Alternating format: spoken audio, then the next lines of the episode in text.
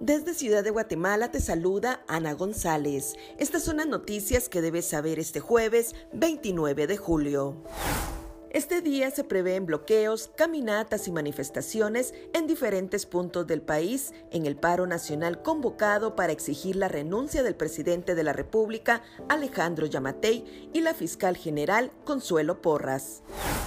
El sector empresarial se pronunció por los bloqueos y manifestaciones anunciados, por lo que hizo un llamado a la población para evitar la confrontación y la violencia. Además, dejó claro que como gremio no apoyan las protestas y trabajarán con normalidad.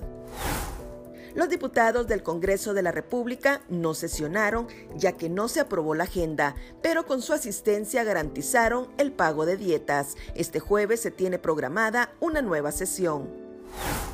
Noticias internacionales, Pedro Castillo toma juramento y asume la presidencia de Perú. En nuestra sección de República Vive te hablamos sobre la salud mental, una de las grandes afectaciones del COVID-19 a largo plazo.